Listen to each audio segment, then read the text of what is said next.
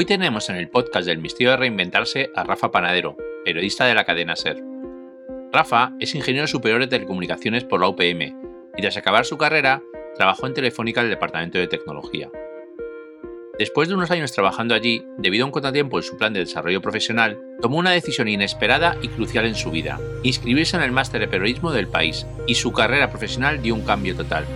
Tras el máster, pasó de ingeniero de tecnología en Telefónica a becario en la cadena SER. Desde 2002 ha desarrollado allí su carrera profesional, donde tras varias temporadas en el programa Fin de Semana, en 2007 asumió la jefatura de la sección de Internacional, cargo que ocupó hasta su incorporación al equipo de reportajes en 2021. Hoy Rafa nos cuenta los aprendizajes de su historia de reinvención y además muchas otras cosas muy interesantes en una persona que además vive la música con pasión. Vamos a ver lo que nos cuenta Rafa. Con nosotros tenemos hoy a un reto para mí, porque claro, entrevistar a un periodista y encima un periodista de radio en un podcast, pues bueno, para mí es un, gran reto. Y encima es un amigo del que conozco hace muchísimo tiempo, con lo cual pues todavía más complicado. Tenemos con nosotros aquí a Rafa Panadero. Rafa, ¿qué tal? ¿Cómo estás? Hola Vicente, ¿qué tal? ¿Cómo estás? Encantado de estar aquí charlando contigo. Bueno, pues nada, como te decía, me, impresiona, claro, porque tú te dedicas profesionalmente a esto. Entonces, claro, yo que soy aquí un amateur. Pero mira, yo esto es lo que le digo siempre a los becarios cuando llegan a la radio. Si esto es cuestión, en otros medios no, pero en la radio al final es hablar de las cosas de forma natural y, como contarías las cosas en, casa con los amigos o en la barra de un bar. O sea, que de eso se trata. Si esto al final es lo que más mola. O sea, lo primero ya, el primer titular es que me has llamado becario, con lo cual, bueno, ya tengo, ya tengo, ya tengo un titular, o sea que... Pero ese es un piropo, ese es un piropo. Por eso te digo que es la... Ya cuando, cuando tenemos cierta edad que te llamen becario viene bien. Mira, el primer lema del misterio de reinventarse es que tienes que estar toda la vida en modo becario. O sea, que ese es el... Buenísimo consejo. Buenísimo consejo. De... Sí, sí, sí. Bueno, pues oye, cuéntanos, ¿quién es Rafa Panadero? Bueno, pues como estás diciendo, eh, periodista y por deformación profesional, eh, debería empezar por lo último, ¿no? Que es como se debe empezar un boletín informativo o un informativo de radio. Lo último que he hecho en mi vida es eso, periodismo. Soy periodista, trabajo ya desde hace más de 20 años en la radio, en la cadena SER, pero bueno, también es verdad que llegué ahí después de estudiar una carrera universitaria que tenía poco que ver con lo que, con lo que hago ahora. Y bueno, llegué tras uno de esos procesos que tú conoces bien, ¿no? Un proceso de, reinvención. Eh, a mí tu caso, como, como te conozco desde pequeño, ¿no? Eh, nos hemos desde el colegio, esto hay que contarlo también, desde que éramos pequeños. Y además hemos sido, hemos tenido una carrera paralela, eh, porque bueno, no hemos sido compañeros directos de clase, pero sí que hemos sido, por decir una manera, de profesión, porque es compañero de cole de mi hermano y bueno, llevamos dos años y hemos tenido una carrera muy paralela hasta que tomaste la decisión esta que, de la que vamos a hablar. ¿no? y, yo siempre he admirado ¿no? el, cambio, ¿no? porque me parece que, que, cómo afrontaste tú un cambio, ¿no? un cambio bastante, bastante curioso. ¿no? Y, y bueno, eh, cuéntanos, tú eres teleco, bueno, además has dicho que eres músico, porque en el fondo tú en el espíritu eres también músico, pero... Bueno, a mí me gusta decir siempre que esto de, eh, teleco, mi trabajo en Telefónica, de que hablaremos ahora, lo que hago ahora en la radio, son todo accidentes que me van pasando hasta que me pueda ganar la vida como músico. Eso, Bueno, pues, pues cuéntanos un poco cómo, cómo, cómo, ha, sido tu carrera profesional hasta llegar aquí a periodista cadenas. Pues bueno, como bien es, como estás diciendo, y yo creo que no lo había dicho yo, pues yo estudié Teleco, eh, hice la Ingeniería Superior de Teleco aquí en Madrid, en la Politécnica, y bueno, la verdad es que no tengo, no tengo queja, ni, ni me arrepiento de haber estudiado esta carrera, porque es verdad que creo que te da una formación, bueno, muy completa. De hecho, en mi ejercicio profesional después muchas veces, bueno, muchas veces no, pero sí se dan determinados momentos en que te dicen, se nota que a lo mejor tienes esa formación o esa manera de estructurar las cosas o de organizar, que quizá te lo da una formación como lo de la, como la de ingeniería en Teleco. Lo que pasa es que yo siempre digo también que cuando tomas esa decisión, tienes 16, 17 años y tomas una decisión de mucho peso en tu, en tu vida, y bueno, no tiene por qué ser una decisión sin retorno, ¿no? Entonces mi situación fue pues que acabé la carrera, una carrera dura, pero bueno, que siempre también digo que no es algo imposible, que la gente dice, ah, Teleco, bueno, pues no, Teleco se hacía y bien lo sabes tú, ¿no? Em, empecé a trabajar, empecé a trabajar en Telefónica, en el departamento de tecnología, y bueno, la verdad es que se dieron una serie de, de condiciones después de varios años trabajando, hasta cinco años trabajando en, tecnología, que, bueno, más que, más que ver una oportunidad en el periodismo, se me planteó un reto, ¿no? He de decir que mi primera intención no era salir de Telefónica. Mi primera intención era reconducir mi carrera, reinventarme podría ser también, pero dentro del, mundo de las telecomunicaciones e incluso dentro de, la empresa. De hecho, bueno, opté a un, tú conoces bien esto, eh, a uno de esos, un, puesto interno, ¿no? De los que se convocaban.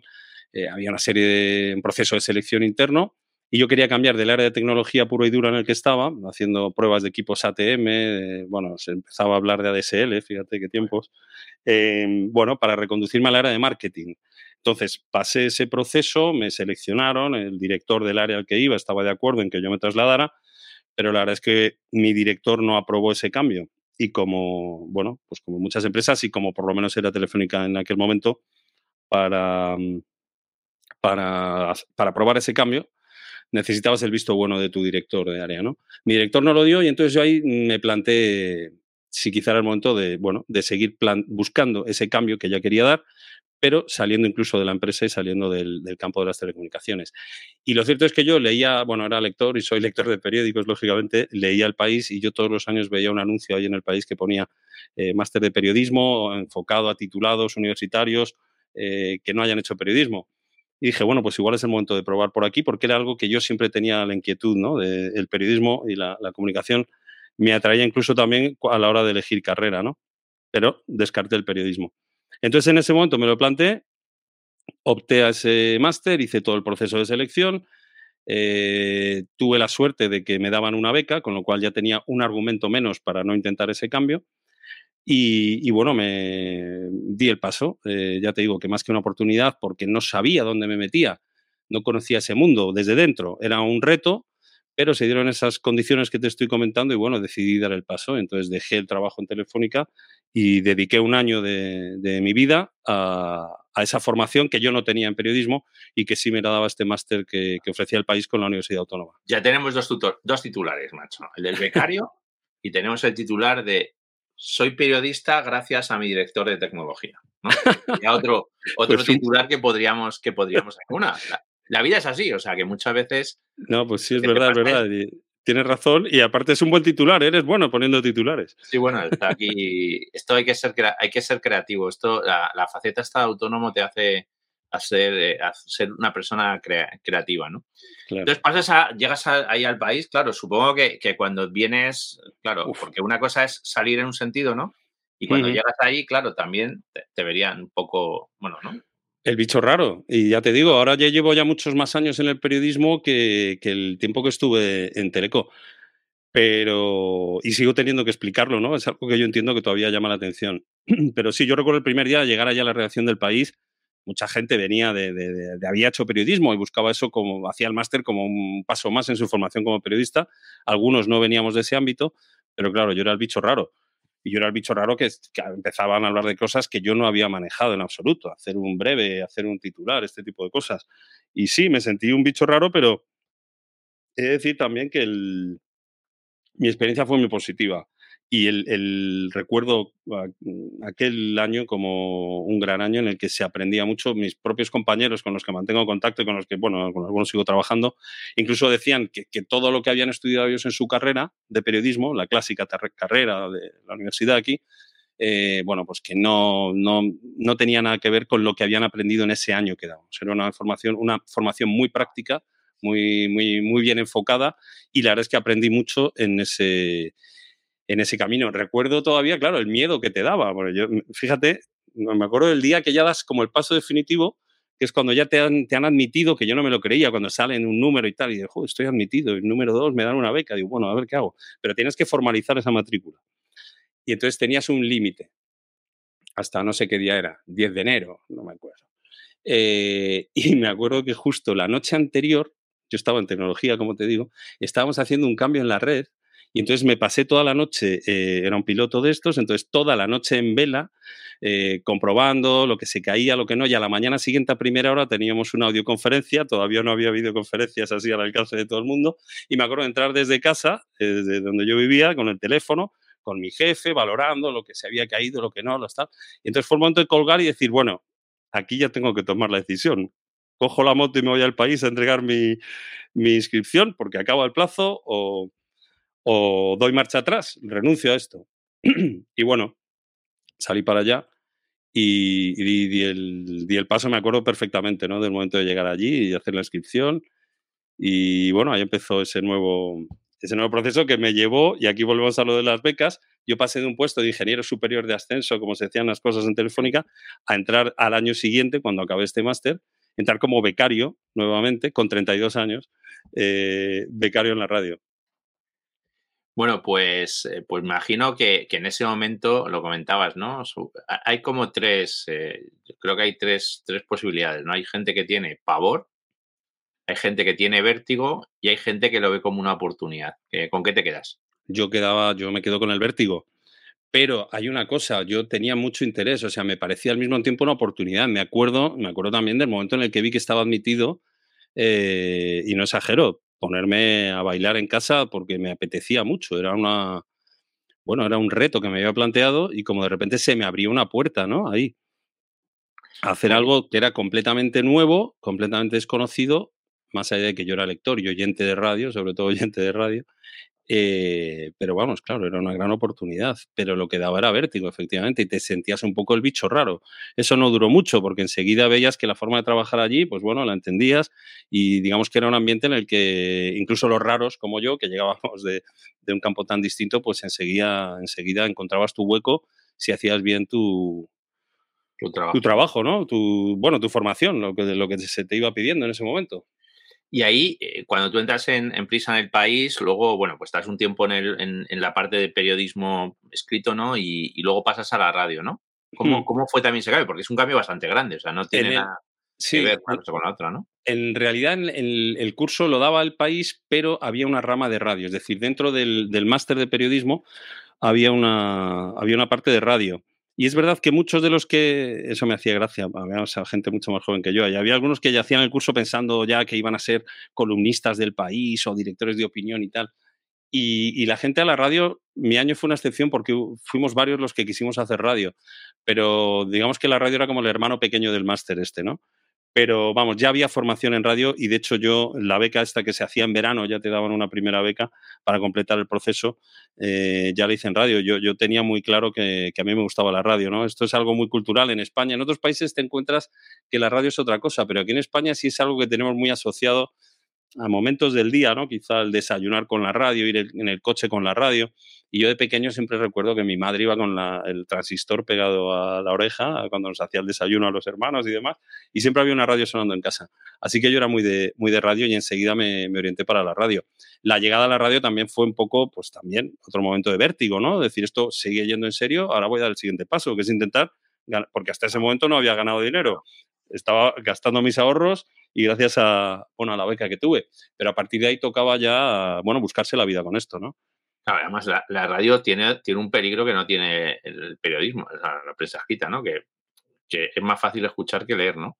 Y, entonces te escuchan, ¿no? Y dicen, joder, a ver qué, a ver qué digo, ¿no? Y claro, y es, más fácil corregir un texto que la primera vez que vas al directo vas con palpitaciones, ¿eh? eso sí te lo digo. Y es bueno, yo te digo, y todavía me sigo poniendo nervioso cuando hago de los directos, y creo que es bueno. El día que pierdes eso, pierdes un poco el, ritmo, ¿sabes? Tienes que seguir poniéndote nervioso por una cuestión de respeto. Aquí ya me pongo a hablar del oficio, pero bueno, de respeto al oyente, porque no puede ser que tú te relajes y hables como tal, ¿no? Tienes que, que, tener claro que, hay alguien escuchándote que, te, ha te está dedicando su tiempo eh, a lo que tú le vayas a contar. Entonces, eso es importante. Está preparado, muy preparado, porque, claro, hay, hay veces que cuando hago los directos aquí en LinkedIn me dice la gente, joder, tío, se controla bastante, claro, porque hablo de mis temas, ¿no? El problema que tenéis vosotros es que te puede tocar cualquier cosa de la que puedes saber o no. Y entonces, Eso es una cosa del periodismo. El periodismo dicen, sabemos eh, un poco de muchas cosas. Es difícil. Eh, bueno, ahí está el periodismo especializado, pero bueno, es verdad que por lo menos en la primera etapa de este oficio siempre tienes que saber un poco de muchas cosas eh, y bueno, sobre todo intentar transmitirlas bien y expresarlas bien, ¿no? Para que, para que facilitar el entendimiento de, de quien te oye o quien te lee. Eh, una cosa, Rafa, que me parece súper súper importante, tú, mm, más allá de que tú también te has reinventado, eh, tú has, vivido una época dentro del periodismo donde ha habido una reinvención también brutal, ¿no? De tus propios compañeros. O sea, el periodismo en el que tú entras no se parece absolutamente en nada, ¿no? Al periodismo actual. O sea, ha cambiado una barbaridad el mundo, la digitalización mismamente, ¿no? Ha sido el que ha cambiado ha cambiado mucho de esto, ¿no? Muchísimo. En 20 años el cambio de, este oficio ha sido tremendo. Yo he pillado todavía los últimos coletazos de la forma anterior de hacer periodismo a, lo que es ahora. Pero te cuenta que yo cuando entro eh, todavía había gente que, que, estaba acostumbrada a trabajar en la radio cuando no había internet. Es decir, estaba el servicio de Telex, ¿no? Que salía un Telex en una máquina, pitaba, iban a ver aquello era aquello. Hacían las copias eh, con papel carboncillo para llevar una copia del guion al técnico y, de eso no hace tanto. Yo no he llegado a vivirlo, pero sí he llegado a vivir, y te hablo del año 2002, 2003, lo diría al estudio con las cintas de audio abiertas, que ibas corriendo con una caja de cintas, se las dabas al técnico que las enrollaba en las bobinas. Ahora no, ahora todo es digital, lógicamente, eso facilita mucho. Pero hay dos, sí que hay dos cosas que han cambiado respecto a lo que hemos entendido tradicionalmente por el periodismo. El tema del vídeo, ¿no? El vídeo, yo creo que ahora todo tiene que llevar vídeo, ya no solo en el periodismo, sino en la comunicación corporativa, que es otro campo que también me interesa, en el que ando ahí medio, eh, bueno, brujuleando un poco por ahí. Entonces, todo tiene que llevar vídeo, la imagen tiene una fuerza que no, tienen, que no otros formatos, pero hay una cosa que también es cierto. El cambio en el vídeo ha sido importante respecto al cambio de la televisión, es decir, el vídeo que ahora vemos en Internet y en otros formatos, otra duración, otros enfoques. En el audio también está habiendo una revolución por el tema de los podcasts, Mm. Pero creo que está pasando igual que pasó cuando llegó la tele, que la tele parecía que se iba a comer a la radio, ¿no? El vídeo iba a matar a la estrella de la radio, cantaban los Bagels. si fuera mi podcast, yo metería aquí de fondo eh, la canción de los. yo creo que fue la primera, la primera que a mí me encantó, esa, la de, esa canción, porque me parece que, que tiene mucho mensaje y mucho. Los videoclips. Claro. Los videoclips fueron los. Vamos, acorda, acordás que. Exacto. Esto fue la primera, el primer videoclip que, que sonó en la MTV que era como la revolución de la MTV cuando empezó a emitir vídeos, ¿no? No estamos haciendo memoria. Pero bueno, quiero decir que, al final el vídeo no mató a la radio, la tele no mató a la radio, y yo creo que ahora el, em, el audio va, va, a sobrevivir también. Y va a sobrevivir gracias pues, a este nuevo formato, que, es lo que estamos haciendo ahora mismo es un buen ejemplo, que es el tema del, del, podcast. ¿no? El podcast en el fondo es un cambio de forma, de formato, pero sigue siendo audio y comunicación de voz, que la voz tiene algo muy, siempre en todas las encuestas sale, ¿no? Eh, la, confianza o la credibilidad que te da una voz es mayor que la que te da una imagen o la que te da un texto, ¿no? Entonces yo creo que, el, audio va a sobrevivir dentro de este nuevo, eh, de estos cambios que está habiendo en el periodismo. El periodismo escrito, la prensa en papel, pues tiene una situación un poco más complicada. Pero bueno, todos estos son cambios de, de formato, ¿no? También está habiendo cambios de fondo Ahora todos tenemos que ser periodistas totales, es decir, ya es raro alguien que se pueda dedicar solo a escribir o solo a hacer radio, solo a hacer tele. Normalmente tienes que escribir, tienes que hacer vídeos, tienes que hacer un podcast, eh, periodistas clásicos de periódico también tienen que entrar en las radios. Entonces estamos yendo un poco al, periodista total. Yo hace años lo vi en el News Museum de Washington, que ya se planteaba esa figura, que era un tipo con una libreta, una grabadora, una cámara, y hemos ido a ese, a, ese, a ese proceso, ¿no? Pero más allá de ese cambio de fondo en el, protagonista, en el periodista, es verdad que en el oficio ha habido un gran cambio, y más allá de los formatos del audio y del vídeo, y es el cambio que ha supuesto el tema del uso de las redes sociales. Las redes sociales, evidentemente, es algo positivo para la sociedad, pero en el tema del periodismo yo creo que hay dos efectos colaterales que han traído que, que hacen que por lo menos haya que plantearse el balance, insisto, para el periodismo. Uno, y es ese eso que yo creo que ha bajado un poco, pero acuérdate que había hace unos años se hablaba del periodismo ciudadano, que era que cualquiera estaba en un sitio y parecía que contaba una noticia y daba su, su, versión. insisto en esto de dar tu versión, porque eso en el periodismo que yo conozco o el que yo aprecio, eso era un testimonio, pero no era una crónica ni era una narración de una noticia, porque no te daba el contexto, simplemente contaba lo que estaba viendo, eso es un testimonio, pero se llamó periodismo ciudadano, yo creo que no existe, existe el periodismo de periodistas. Y luego, gracias o debido a las redes sociales, hay un exceso de información. Eso de por sí no tiene que ser malo, pero hemos perdido la capacidad de filtrar, seleccionar y, contrastar esa información. Entonces, esto lo dice siempre Miguel Ángel Aguilar, que por cierto, bueno, gran periodista, que por cierto es físico también, es uno de los ejemplos de los que tiro, ¿no? Eh, cuando me hacen la comparación. Pues él siempre pone un ejemplo, y es que en las inundaciones lo primero que falta, lo primero que escasea, es el agua potable.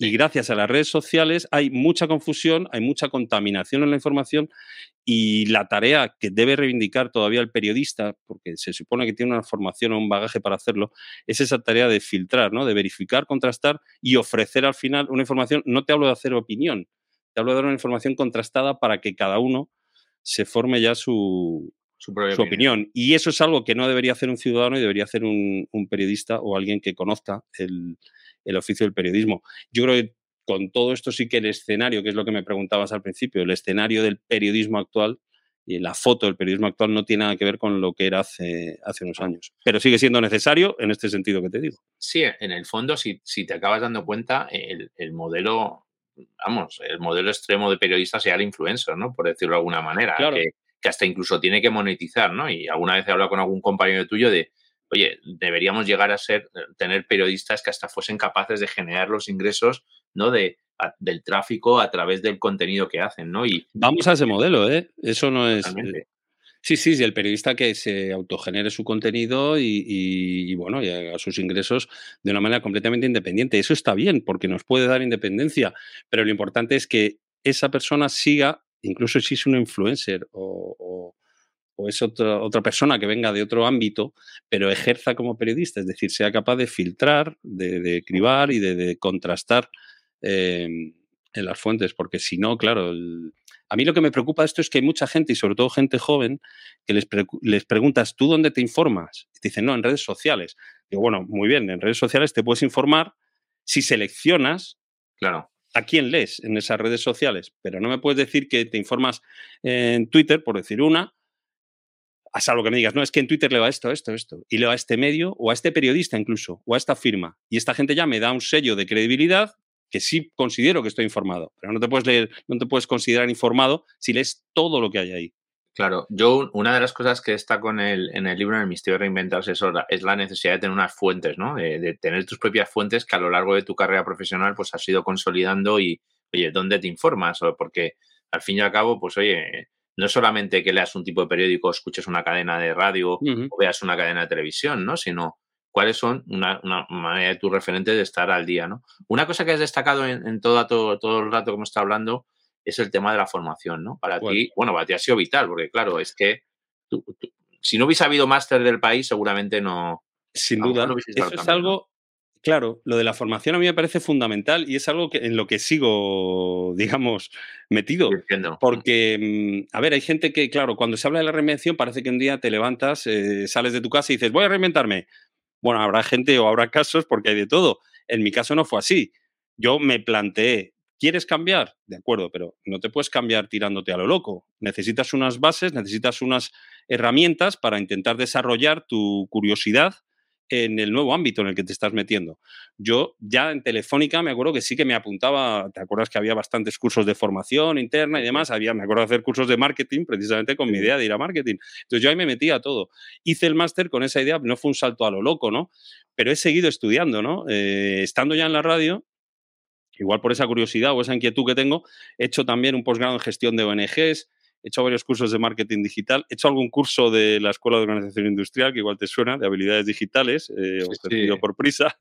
Sí. Y, bueno, y lo más reciente, porque como te digo, yo sigo, sigo formándome. Eh, bueno, acabé en el 2021 un, un máster en comunicación corporativa y management del Instituto de Empresa, eh, porque sigo sigo inquieto con formarme en otros campos. Lo que decía antes de tocar la comunicación corporativa, comunicación de empresa, también me interesa, ¿no? Y si llega el momento de asumir un reto en ese campo, hay gente en mi oficio que lo hace a lo loco. Es decir, un día estás contando noticias de economía en la radio y, o en un periódico y a los dos días estás llevando la comunicación de un banco. A mí eso, bueno, se puede hacer, pero yo no estaría cómodo. Entonces yo, frente a un posible reto en ese campo, he preferido coger la formación. o sea, tener las herramientas que me ayuden a desarrollarme ahí si llega el caso. Estoy viendo Borgen ahora, ¿eh? entonces en Borgen no sé si lo has visto. sí, sí, claro. Pasan de periodista, jefe de prensa de partido tal y, y, bueno, pues hay cosas que te das cuenta que algunos solo tienen más currado y otros menos, ¿no? Y, y, este, este cambio pues es importante, ¿no?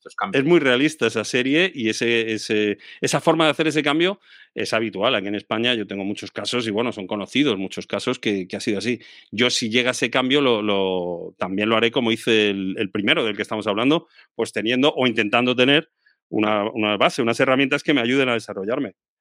Oye, una cosa, tú, una de tus últimas especialidades ha sido el tema, ha sido jefe de servicios en la parte internacional de la SER, ¿no? Sí, ha sido, bueno, ha sido en, en, el que más tiempo he estado. He estado 15 años, sí, de 2007 a 2022, eh, pues como jefe de la sección de internacional. Ahí, ahí, seguro que has aprendido mucho, has visto mucho, has conocido a mucha gente interesante, has visto muchas tendencias, muchos cambios. ¿Qué, qué nos podrías resumir de, para ti que ha supuesto eso? Porque también bueno, es un reto, ¿no? Esa, el... Sí, no, no. Eso, te digo una cosa también, o sea, yo venía de un campo tecnológico, yo había hecho teleco, digo, igual ahora cuando llegue a la radio voy a acabar haciendo temas de tecnología. No me apetecía.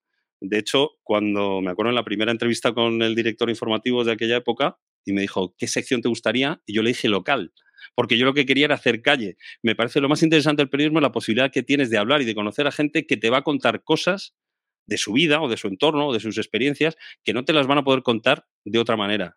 Aunque sean, te acabes haciendo amigos de ellos, no te las cuentan si no te las cuentan como periodista. Entonces yo quería ir por ese lado. Luego, bueno, acabé, me dijo que no me iba a mandar a local, me mandó a economía, porque un poco venía con el tema del marketing y demás.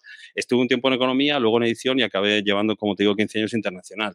La experiencia ha sido tremenda mm, porque, claro, eso también ha sido momentos para reafirmarte o para estar convencido del cambio que habías dado, ¿no?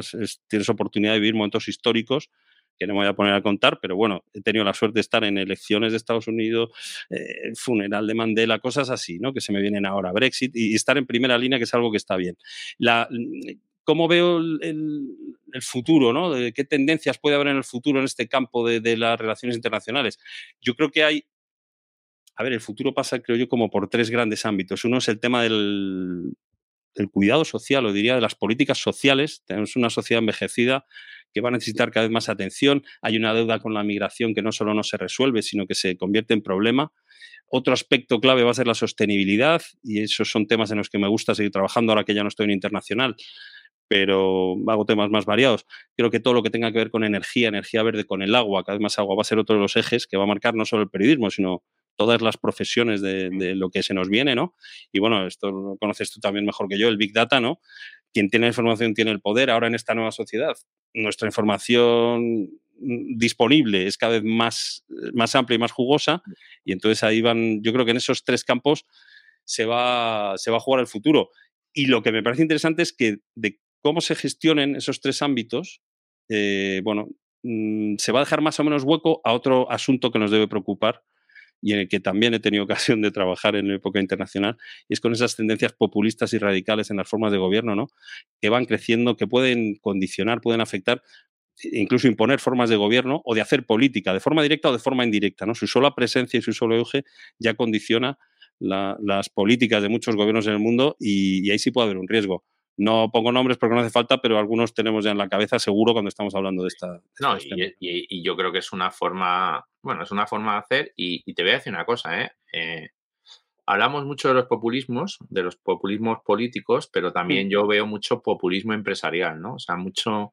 En la dirección de las empresas. Sí, yo creo, yo creo que al final se basan en lo mismo, o sea, son, son principios un poco de mantener el poder a costa de lo que sea, ¿no? Y, sí. y bueno, pues hoy, hoy, mira, hoy compartía un artículo muy, bueno, un informe muy interesante, una encuesta de, de esto, de Price, que hace, hace anualmente la, lo que llaman el CEO Survey, survey y, y, decía que el CEO, los propios CEOs, 4.000 CEOs, decían que prácticamente el 80% de sus managers, los que tenían por debajo, no eran capaces de tomar decisiones, ¿no? Y dices, bueno, pues, pues en gran medida eso es porque has elegido a personas que dicen que sí a todo, ¿no? Y al final Exacto. Entonces, es tu responsabilidad. Es, es tu responsabilidad. Entonces, te, te, acabas dando cuenta que es un poco el, el modelo, desgraciadamente, se está yendo ahí, eh, un modelo donde, de alguna manera, pues dependes económicamente de todo, ¿no? Dependes donde no me... Claro. claro. Donde no me discutan, donde no me pongan en, en cuestión mis opiniones no y, pensar, y, y me aclamen. Y, y, pasa como ciudadano, pasa como a veces como empleado y, bueno, pues también un poco el, el hecho de que la gente se pueda reinventar, como has hecho tú, también, pues oye, es una manera de que tenga una cierta libertad, ¿no? Fíjate que yo eso de rodearte de gente que te critique y te aporte lo, vamos, lo mantengo en el, bueno, lo diría en cualquier campo, pero claro, hablo del periodismo, que es en donde estoy. y, y, lo que decíamos antes de los becarios, cuando llegan, yo siempre les digo, eh, discúteme, o sea, pon, en duda lo que yo te diga, porque además se dicen, ya, pero es que a mí me han dicho que esto se hace así. Le digo, no, aparte, en, un campo como la radio, como el periodismo, no hay una única forma de hacer las cosas. Entonces, lo que tienes que tener, si llegas de nuevo a un sitio, es la inquietud y la curiosidad de hacerlas de, distintas maneras, sobre todo si alguien te lo permite, porque de esa manera es como se llegan a, soluciones nuevas o a formas nuevas de hacer la radio o de hacer podcast o de hacer cualquier tipo de, comunicación de información. Y yo les insisto mucho en eso, ¿no? Y tiene que ver eso con la gente con la que te rodeas. Desde luego que tu producto al final, seas una empresa, un banco o una radio, va a ser mucho más rico y mucho más eh, potente si te has rodeado de gente que ha discutido tu visión. Eso no tengo ninguna duda. Oye, dos preguntas ya para, para acabar. Bueno, tengo tres, tengo dos y ahora te hago la última, no te la he dicho, pero te la, pero vas a, bueno, pero contigo es facilísima. La primera es, oye, eh, tú un tío que te formas, que te informas, eh, más allá de, más allá de los medios de prisa, alguna fuente, algo que tú te, te guste mucho, ¿no? Que quieras compartir con nosotros. A ver, no voy a hacer nada original, pero es que creo que siguen siendo los mejores. O sea, eh, eh, la, prensa, la prensa anglosajona sigue teniendo grandes referentes y yo, como radio y como tele, pese a bueno, algunos errores o algunas derivas de los últimos tiempos, la BBC para mí sigue siendo una referencia. Luego New York Times y New Yorker también. Y luego revistas así de más contenido bueno, New Yorker ya está ahí, pero revistas de contenido que lea como para tomar referencias realmente, para intentar entender el mundo, yo recomiendo y, me da igual que lo llegues por redes sociales o llegues comprándote el papel, porque estas todavía están en papel, el, The Economist, que la gente piensa sin conocer lo que es una cosa de economía y no, porque es realmente una cosa global y del mundo, y, y de Atlantic también me parece muy bien. Y luego hay una cosa fuera de los medios que yo cuando puedo leo también para intentar entender el mundo y situarme, y cada vez luego más, eh, bueno, son trabajos de análisis o informes de, think tanks. Y en esto en España no estamos mal. Tenemos algunos think tanks que funcionan bien. El Elcano hace un buen trabajo, el Instituto Elcano, el CIDOB, este de Barcelona también, Fundación Alternativas también. Y entonces hay documentos, ya hay informes de ellos que cuando quiero profundizar en alguna cuestión concreta, de, bueno, nacional o internacional, eh, busco si ellos han publicado algo, porque creo que hay buenos expertos y en España creo, esto hay que reivindicarlo, se hace un buen trabajo. Bueno, eh, la segunda pregunta, ¿qué consejo, ¿qué consejo das para alguien que, a lo mejor estaba en la situación tuya antes de dar el salto ese? Bueno, primero que se forme, como yo dice, los saltos al vacío son muy peligrosos. Sigue habiendo más en el país, ¿no? Sí, sigue habiendo. ha cambiado mucho. que se puede apuntar, pues a lo mejor, oye, a lo mejor tendríamos que cobrarle comisión a, al máster por esta cuña, esta cuña publicitaria. sí, además ahora la parte de radio se dan la, se dan la SER, que antes no se daban la SER. Eh, bueno, que me contacten si alguien quiere opinión y yo, yo, le, yo le oriento. Pero lo que les diría, fíjate, hay una cosa que cuando, cuando llegan becarios se lo digo y, y creo que hace unos años no tenía sentido decirlo, pero ahora sí, y es que lean a un tío que empieza le diría, lee, por favor, porque es increíble lo poco que se lee. Y estamos de acuerdo en que ahora todo es vídeo, todo es audio, pero creo que incluso en un campo como el periodismo especialmente, pero también en, otro, en otros campos, yo creo que todo está en los libros, como decía la canción aquella, ¿no? De Aute. O sea que creo que leer es un paso importante y, y aunque suene tonto, en los tiempos actuales no lo es. Y otra cosa fundamental, y lo hemos dicho antes también, que tengan curiosidad y tengan claro que no hay una sola forma de hacer bien las cosas. Entonces, la curiosidad es fundamental para cualquiera que esté empezando. Yo eso, el, segundo principio del libro es ten curiosidad, nunca dejes de aprender, ¿no? Entonces, pues, pues, pues, pues vamos, no lo he leído, disculpa, lo voy a leer, pero me, estoy muy de acuerdo. Está y aparte... En podcast, ¿eh? está en podcast que me lo he locutado, que, joder, que para cosas de podcast y... Ahí vamos. pues mira, yo que voy caminando ahora a la radio me lo voy a poner de camino. Poner. Es buen consejo. Y escucha, lo de la curiosidad es que no es solo para los que empiezan, ¿eh? Yo creo que lo de, lo de la curiosidad debes mantenerla, y es un poco lo que estás diciendo tú, en toda tu carrera profesional.